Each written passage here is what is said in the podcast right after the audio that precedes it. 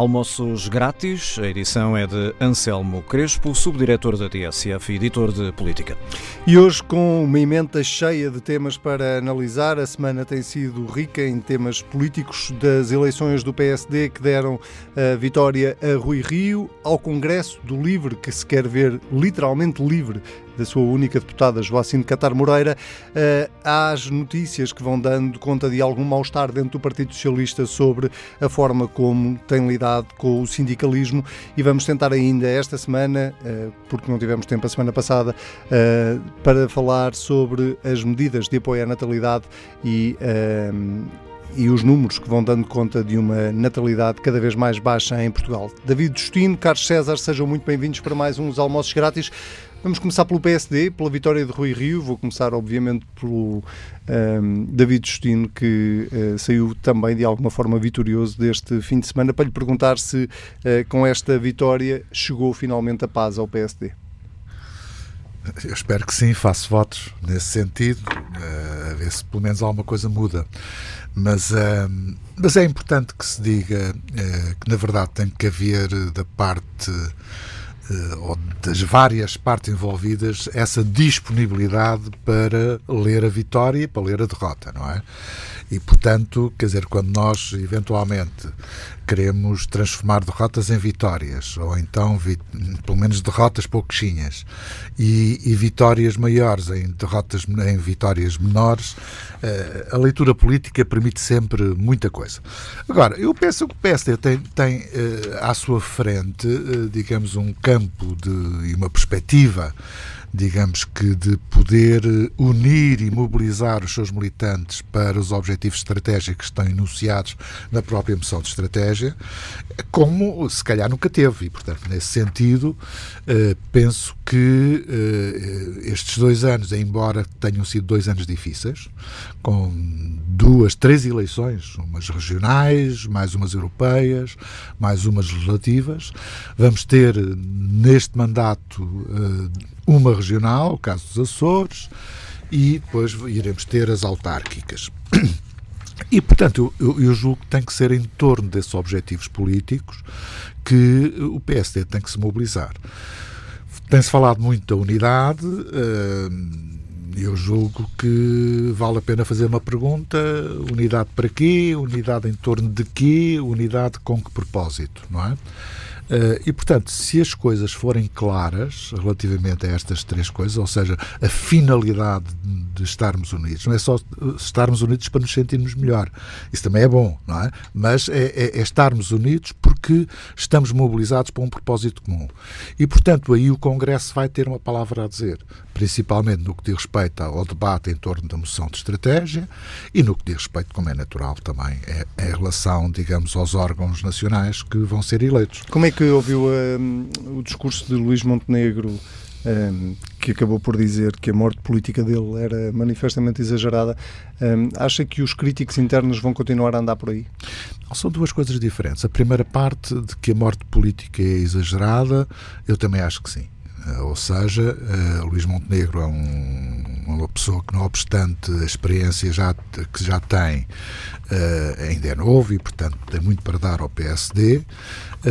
em segundo lugar, relativamente, digamos, à, à forma como ele fez o discurso.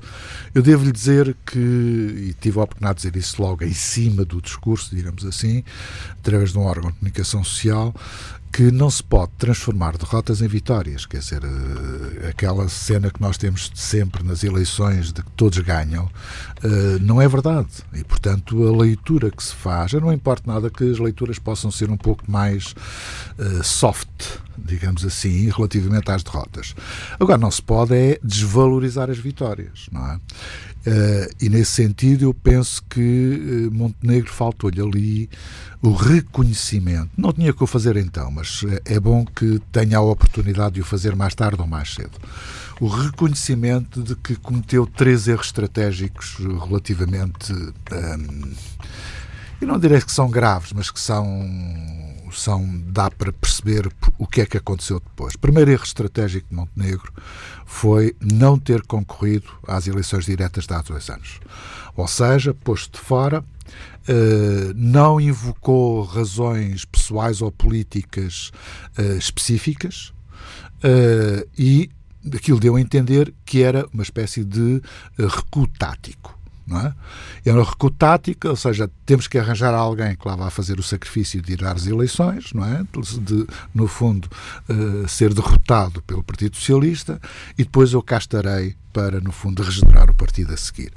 Portanto, esse, esse foi o primeiro erro estratégico. O segundo erro estratégico foi o facto de ter dado cobertura uh, a movimentações que visavam depor, uh, digamos que, uh, a direção que ainda está neste momento em exercício, que foi no Conselho Nacional de Janeiro, em que todas as, todas as distritais, os responsáveis distritais, que então mobilizaram uma parte do PSD para derrubar a direção e o presidente, neste, estavam todos claramente no apoio a Luís Montenegro a Miguel Pinteluz e na, na, última, digamos, na segunda volta estavam todos com, com Montenegro e isso denunciou precisamente uma estratégia que estava delineada há muito tempo, não é? E que, eh, de certa forma, se demonstrou errada. Em terceiro lugar, eh, o terceiro erro estratégico foi a própria estratégia eleitoral para esta primeira e segunda volta. Porque a ideia era ter dois candidatos contra o atual presidente, de forma a obrigar eh, a ir a uma segunda volta. Isso, de certa forma, foi conseguido não é? Só que eh, partiu-se do princípio que esses dois candidatos depois uniriam os seus votos e derrotariam, digamos, o, aquilo que aconteceu foi primeiro o contrário, ou seja, o Dr. Rio ainda teve, foi buscar mais votos em uh, lugares que não os tinha, não é? E, portanto, uh, penso que as contas foram muito mal feitas, não é? Tal como algum excesso de confiança claramente antes de, das eleições na primeira volta, que já davam a vitória como adquirida por dar cá aquela palha, não é? E, portanto, isso demonstra, em primeiro lugar, que se conhece mal o partido. Em segundo lugar, que eh, relativamente à sua competência de gestão estratégica, essa sim foi um desastre. Carlos César, ehm, como é que acompanhou de fora esta segunda volta, ficou surpreendido com a vitória de Rui Rio ou já estava a contar não, com Não, não fiquei. Fiquei foi surpreendido com a, a, digamos, o grau de euforia que vejo aqui também reproduzido pelo David Justino, por pouco Euforia? Uh, sim, por pouco parecia-me que o Dr. Rui Rio não tinha ganho com 53%, mas sim com 93%. Não é? Bom, uh, os resultados de facto não trouxeram grandes uh, novidades. Não cometam mesmo erro estratégico. não, é? não trouxeram grandes novidades, exceto algo que antecipadamente Rui Rio tratou de qualificar de que seria muito negativo eh, e que agora chamou de vitória enorme, que se tivesse a possibilidade apenas de ganhar por um, 2 ou 3%. Uh, foi isso que ele disse antes da, da votação. E afinal, uh, qualificou de vitória enorme o facto de ter ganho por 2, tal por cento. a proximidade, portanto, excessiva, de, enfim, da votação dos dois candidatos, que é a mais curta de sempre na história do PSD, eh, não deixa de ser, evidentemente, um estímulo eh, para o mal-estar ou para uma crise continuada que o PSD terá de, evidentemente, tratar. De facto, esta, esta diferença entre os dois candidatos, eh, para todos os efeitos, é muito escassa. Quer dizer, por mais dois ou três pontos, daria a Luís Montenegro a vitória. Acresce-se até que Rui ganhou eh, em 12 estruturas distritais, mas o Luís Montenegro ganhou em 10, não é?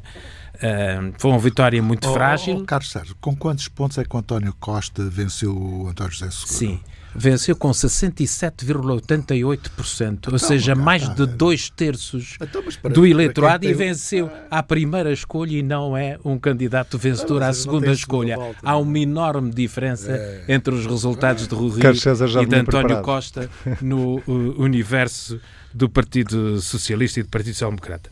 Bom, acresce que uh, Rui Rio perdeu em lugares que são importantes e que até podem afetar, a, a, digamos, a estabilidade do partido. Já não me refiro a Braga, a Castelo Branco, a Aveira, a Coimbra, a Viseu, a Porto Alegre, posso-me referir a, a Setúbal, que é, que é relevante, ou ao facto de uh, Luís Montenegro ter tido o dobro dos votos de Rui Rio uh, no conjunto de, de Lisboa.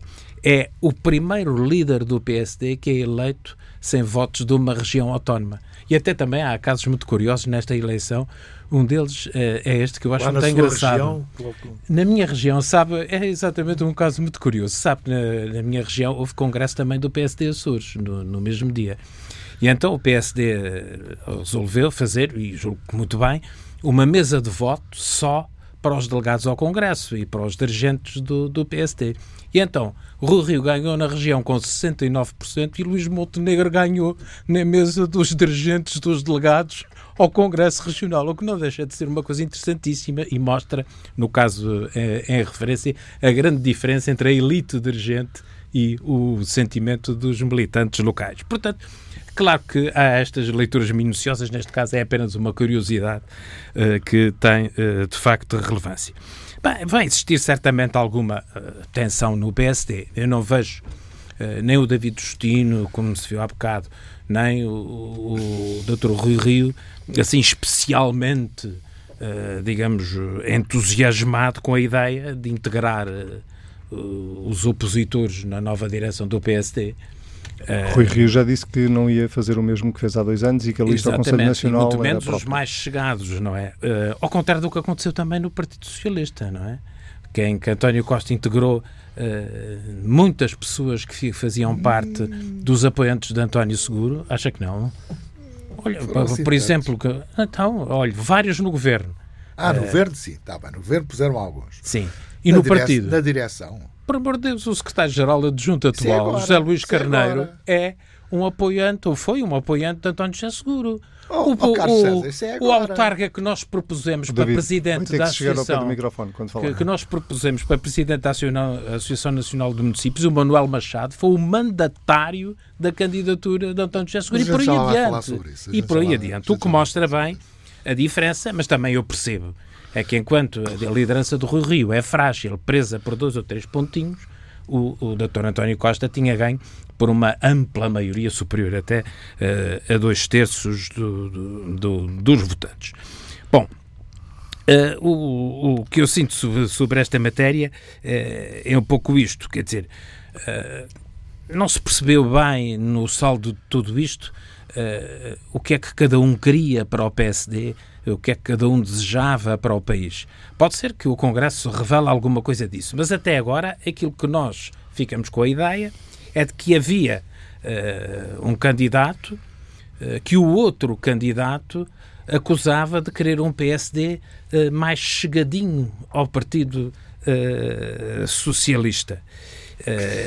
e que isso geraria digamos, o, que o PSD perderia um pouco o seu domínio na direita portuguesa e abriria espaço para os extremos uh, nessa área política. E o outro candidato dizia o contrário. Não me compete, evidentemente, validar uma tese ou outra, mas a minha sensação é que nós ficamos mais ou menos no plano interno como no plano externo com o mesmo PSD que tínhamos. Ou seja, o... não ficamos com grande coisa. E para o PS e para, para a esquerda, um, Rui Rio continuar como líder um, dificulta uh, as, as conversas à esquerda ou não? Não, não creio. O posicionamento do Partido Socialista é um posicionamento muito claro na sociedade partidária portuguesa. Eh, nós definimos como parceiros eh, privilegiados o PCP, o Bloco, eh, o PEV, o PAN, o LIVRE, consoante de resto o desenvolvimento que tiver. portanto, é um, digamos, um posicionamento mais ou menos claro. Evidentemente que o Partido Socialista não só não pode, como não deve excluir nenhum partido político do diálogo que referencie uh, decisões que têm a ver com o interesse nacional. Mas se Luís Montenegro uh, fosse líder portanto, do PSD, não, não dava não, o cimento não, à esquerda não sei, com o fantasma do, do não pacismo? Sei, é muito difícil a partidos de grande dimensão, como o Partido Socialista como o Partido Social Democrata uh, furtarem-se à possibilidade de consenso se estiverem em causa questões emergentes ou questões de interesse nacional muito evidente. E, portanto, eu vivo descansado quanto ao meu país, porque sei que há o um mínimo de sentido de responsabilidade por parte dos partidos políticos e que seriam altamente penalizados eh, se não tivessem ou se não atendessem à realização desse interesse nacional. E esta ideia Portanto, que este, agora esta ideia que eu de Rui é que Rio nós temos este PSD assim meio uh, frouxo e esta ideia de Rui Rio de que com... estará pronto para governar a partir de 2021, assumindo que a legislatura pode não ir até ao fim. Eles francamente, os nossos os candidatos à liderança do PST estavam todos prontos para ganhar todas as eleições e para governar a partir da manhã de manhã. Não, não, não atribuo a isso grande, digamos, grande significado. Agora, eu também não sou uma pessoa que uh, sequer considere negativo a existência de, de contraditório, de, de, de, diferentes visões pessoais dentro dos partidos políticos. Isso existe em todos os partidos e nos partidos e os partidos de maior dimensão têm justamente essas dificuldades que resultam do seu virtuosismo uh, e não uh, de algo uh, que seja desagradável. Na verdade, ser maior em dimensão significa ser mais simultaneamente mais diversificado e mais diferenciado e, portanto, mais sujeito ao contraditório interno e externo, quando se tratam, evidentemente, de partidos democráticos. Muito bem, uh, nós temos que avançar, um mas eu imagino rápido. que o. É um comentário mas tem mesmo não. de ser rápido. Senão não, não eu fiquei, registrei uh, nas palavras do Carlos César que o PS não gostou da vitória de Rui Rio. E, portanto. Hum. não, não, não, não, não, por aquilo que diz, oh, por aquilo que não, diz. Não. não. O Carlos César fala de uma crise continuada no PSD. Sim, fala dizer, de um PSD meio frouxo não é? Utilizando a sua expressão mesmo, tal como citando, pois. não é? Uh, então bom, é bom que continue assim. Ah, não, não, mas quer dizer, mas, quer dizer... Para o Partido Socialista, para o Partido Socialista. Agora, oh, oh, David, eu já, eu disse isso, eu já disse isso em várias circunstâncias. O Partido Socialista não depende do PSD. É como não isso... depende do Bloco de Esquerda ou do PCP. O Partido Socialista depende de si próprio, do seu desempenho, da sua proximidade com as pessoas e, da, e do sucesso da experiência do governo não, que eu, lidera. Eu reparei que há aqui uma sobreposição, há Portanto, aqui uma coincidência entre as críticas e os termos utilizados pelo Carlos César e alguns críticos, não é? Mas como já passámos essa fase, também já fizemos as eleições, estavam à espera de uma grande crise na direita, não é? Como se dizia aí, não é? E aquilo que nós vimos no PSD foi a democracia a funcionar. E isso é importante. Uhum. Uh, e vamos ter o Congresso e vai a democracia voltar a funcionar no sentido de fazer do PSD um partido coeso e alternativo ao Partido Socialista. Muito bem, no mesmo fim de semana onde o PSD uh, eh, escolheu o líder para os próximos dois anos, o LIVRE estava reunido em Lisboa para fazer o seu uh, primeiro congresso depois das eleições legislativas e num ambiente particularmente difícil para o partido uh, que tem andado de candeias às avessas com a única deputada Joacine Catar Moreira. eu ia-vos pedir aos dois, bem sei que nunca ninguém gosta de se meter na vida interna dos outros partidos, mas uh, tendo em conta a proporção que isto já ganhou, eu ia começar desta vez por si, Carlos César. Uh, por lhe perguntar se, tal como o próprio fundador do partido, Rui Tavares, dizia numa entrevista à TSF e ODN esta semana que tinha sentido vergonha alheia dos outros, se o Carlos César também sentiu alguma vergonha alheia uh, ao acompanhar os trabalhos do LIVRE, e nomeadamente o discurso de Joacim de Catar Moreira. Eu, com franqueza, não acompanhei muito em detalhe os trabalhos do Congresso, mas percebi que o saldo de um eventual debate mais profundo sobre as questões uh, ideológicas, atinentes ao posicionamento do partido, as questões uh, de referência do seu uh, projeto do ponto de vista governativo ou, ou outro, foram claramente prejudicadas por, por um evento ou por um caso eh, pessoal uh, que consumiu do ponto de vista mediático essa, esse congresso.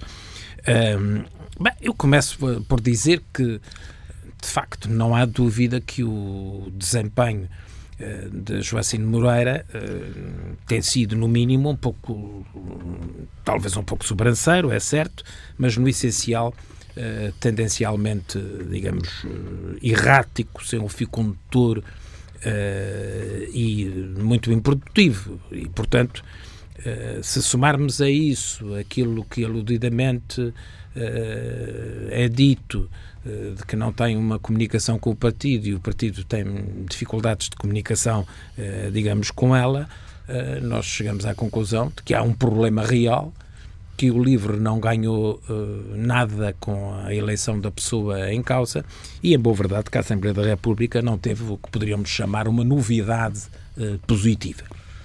Portanto, uh, tudo indica, nesse contexto, que a ruptura entre a deputada e, e o partido não levará muito tempo a consumar-se formalmente e mesmo que assim não acontecesse, essa ruptura já me parecia uh, tacitamente uh, feita e tacitamente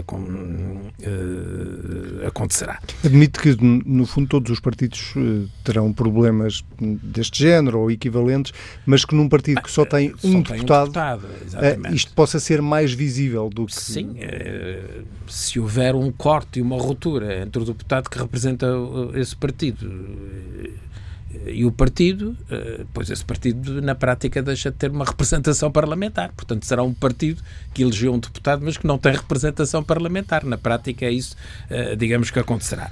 Eh, portanto, para já o, o livro atravessa uma situação difícil, porque assemelha-se, digamos, a uma oportunidade perdida, porque no essencial apresentava-se como mais um contributo uh, que se saudava de qualificação da esquerda partidária uh, e, no resultado de tudo isto, uh, o que estamos em presença é de um processo de desqualificação. Eu li a entrevista do Rui Tavares, em que ele diz uma coisa de que, que eu partilho e que aconteceu comigo, as pessoas em geral Uh, sempre respeitaram o livro, mesmo aqueles que nunca votaram nem nunca votarão, como é o meu caso.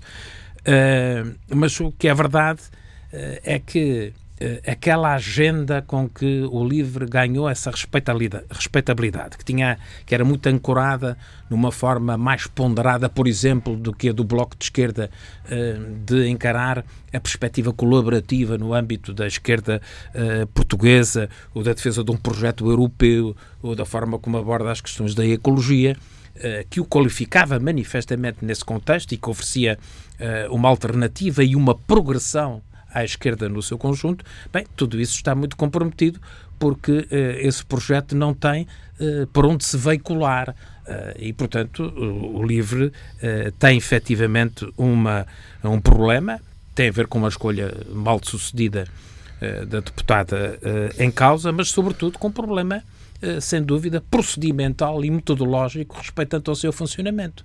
O que quer dizer. As primárias o, como método. Sim, que se o LIVRE uh, não resolver esse problema organizativo e esse problema procedimental, não pode ser um partido que gere confiança, porque nunca se saberá uh, a diferença entre aquilo que apregoa como projeto político e aquilo que fará representar no, nos sítios onde estiver uh, eleitos seus. David Justino. Um acompanhou os trabalhos no fim de semana? Sim, mais? acompanhei, acompanhei, mas. Uh...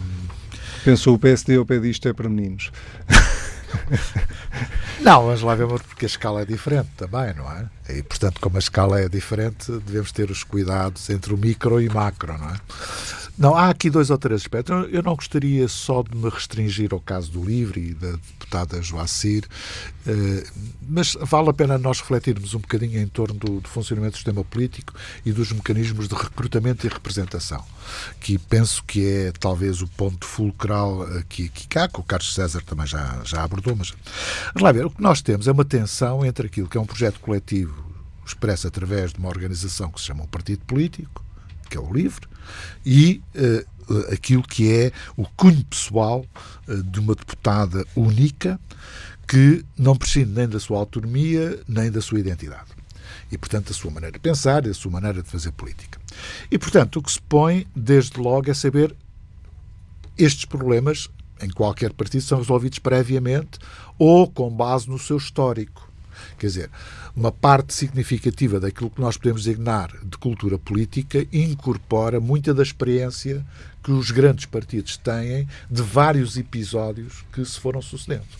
Bom, o caso do livro é um caso, é o partido que não tem história, tem, portanto, é um partido recente, ou seja, não é tão recente quanto isso, mas quer dizer, ainda não tem histórico uh, deste tipo de uh, problemas. E eu julgo que há três ou quatro coisas que vale a pena pensar. Em primeiro lugar, Uh, o problema da organização e da representação.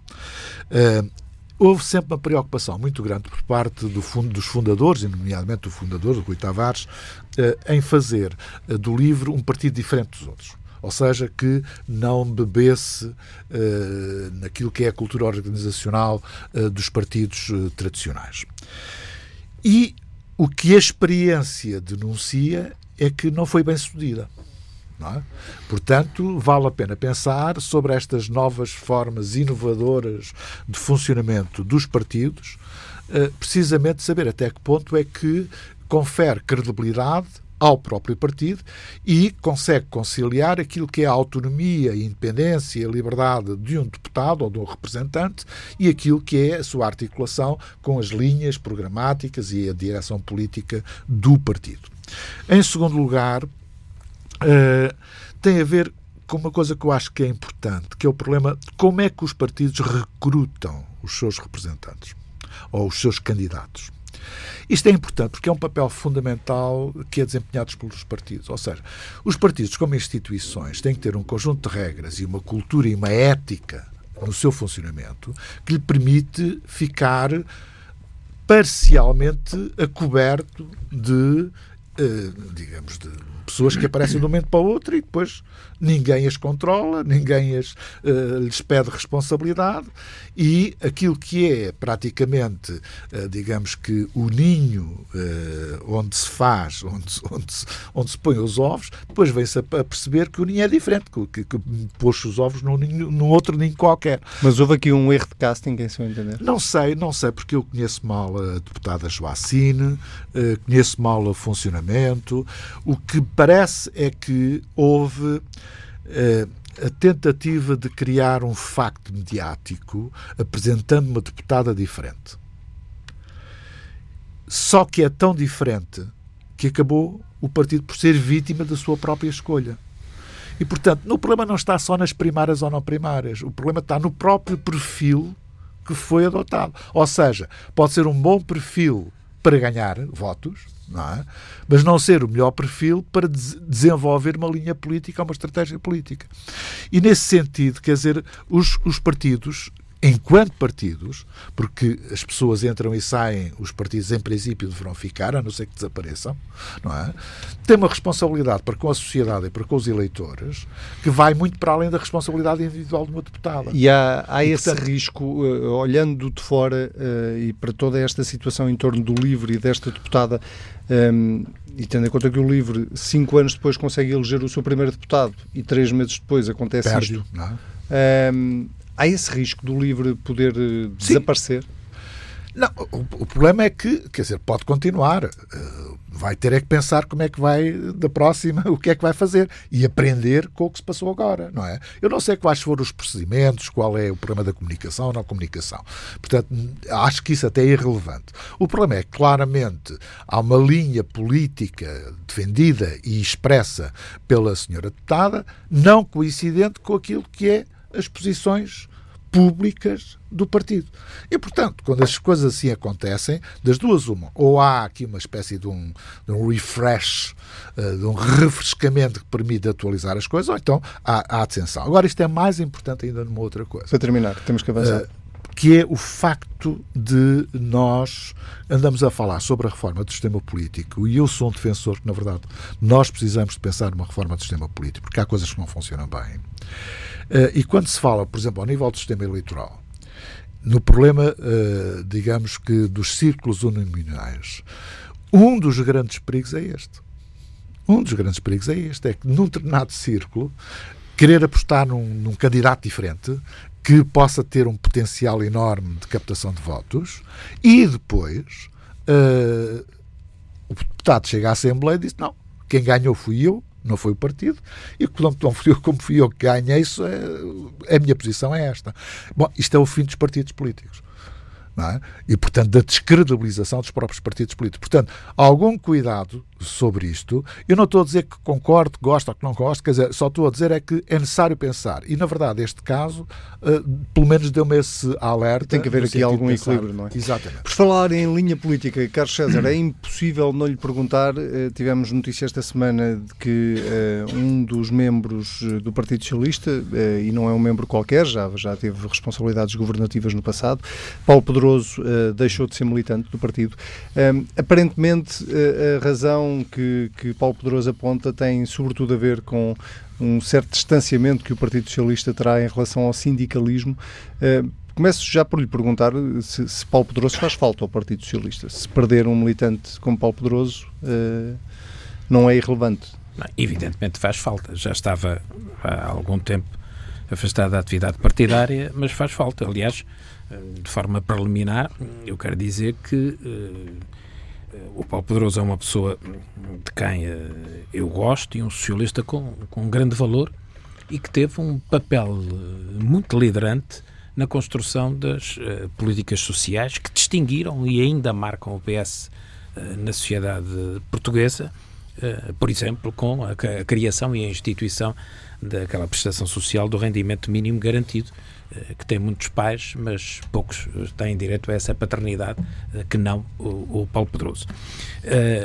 O Paulo Pedroso foi, em determinada fase da sua vida política, e eu acho que é bom que se diga isso, vítima de um erro brutal e muito cruel da investigação policial, que mesmo que posteriormente reconhecido esse erro e há pouco tempo de forma superior pelo Tribunal dos Direitos eh, do Homem, eh, da, eh, Europeu dos Direitos do Homem, o fez afastar com, com grande injustiça, com grande prejuízo para o próprio, para o Partido Socialista e para o país, da atividade política. Custa-me vê-lo sair da, da, da, militância política, mas percebo que com todo este percurso e este enquadramento ele queira prosseguir ou reatar uma intervenção cívica na sociedade portuguesa que não esteja sujeita a um, a um enquadramento partidário uh, mais rigoroso uh, e mais restritivo.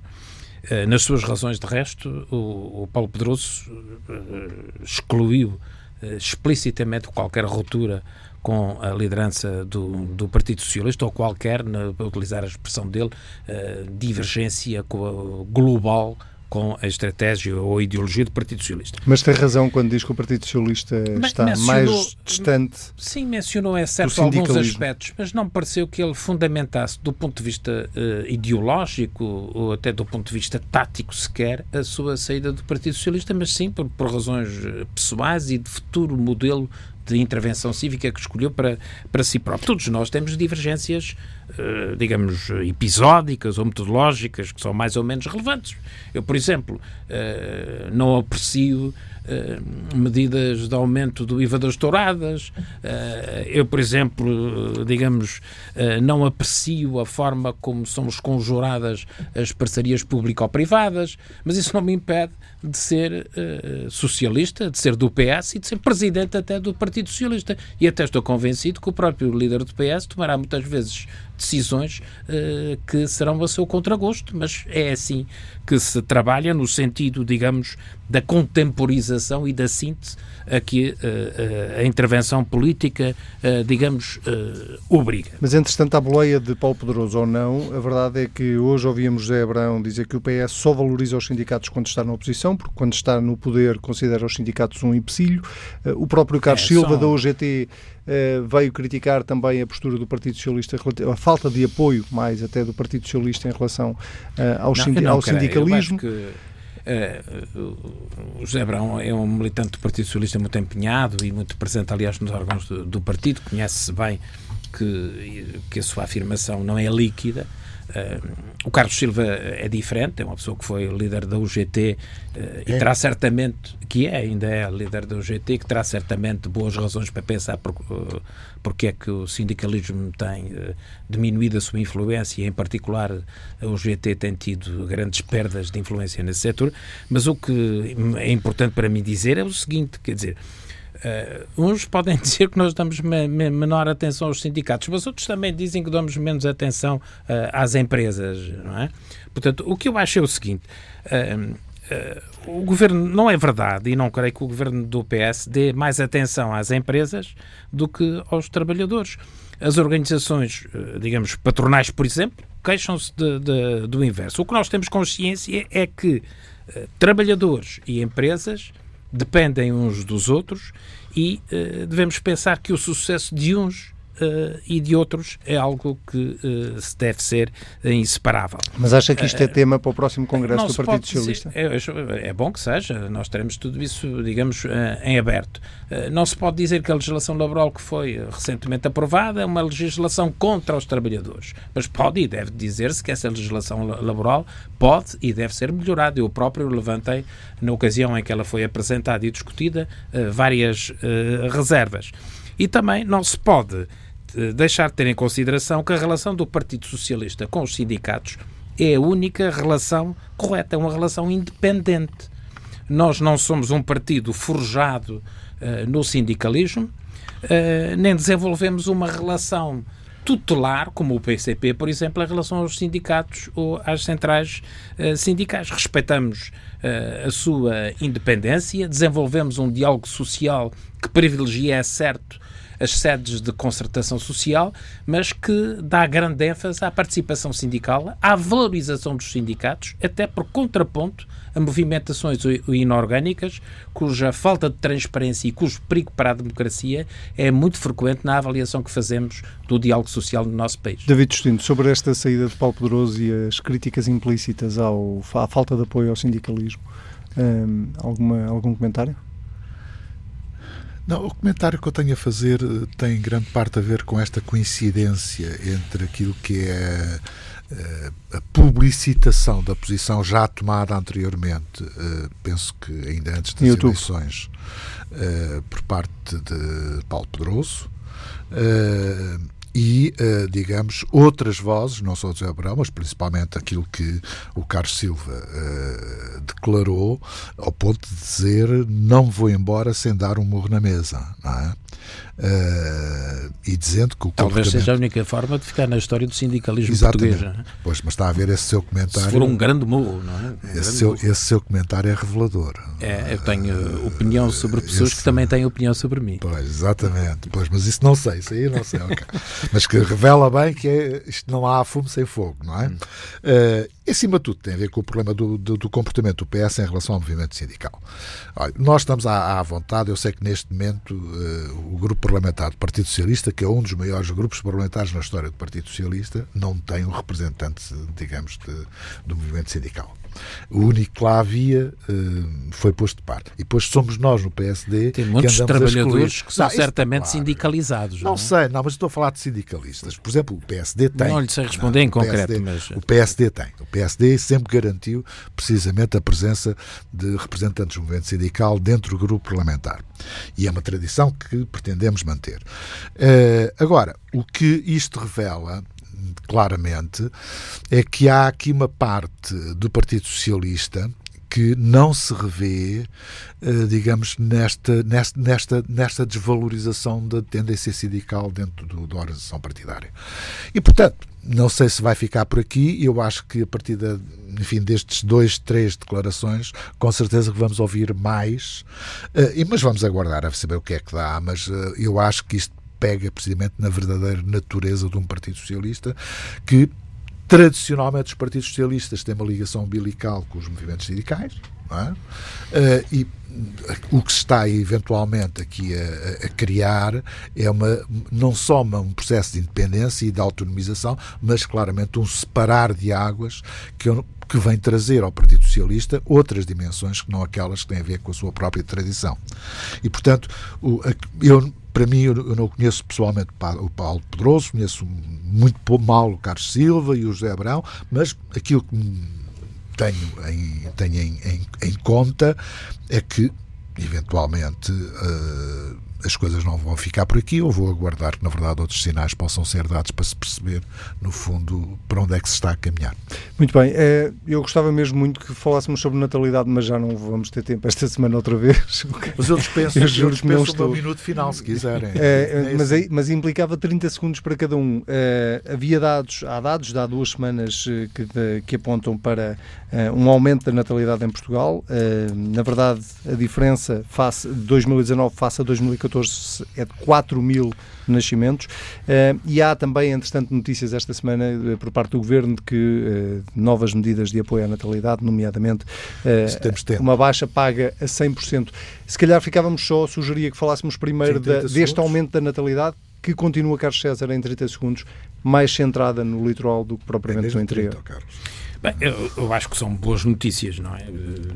As resultantes da, da, daquilo que o INE publicou, de, do Programa Nacional de, de Rastreio Neonatal, também das uh, declarações da Ministra feitas na audição parlamentar a propósito do orçamento, uh, e sobre uma matéria que é fundamental, porque o declínio demográfico é uma questão, digamos, central do ponto de vista eh, da fragilização da, da, sustentabilidade. E, portanto, notícias no sentido inverso uh, são boas, porque sem pessoas uh, não há economia eh, sem pessoas não há desenvolvimento social.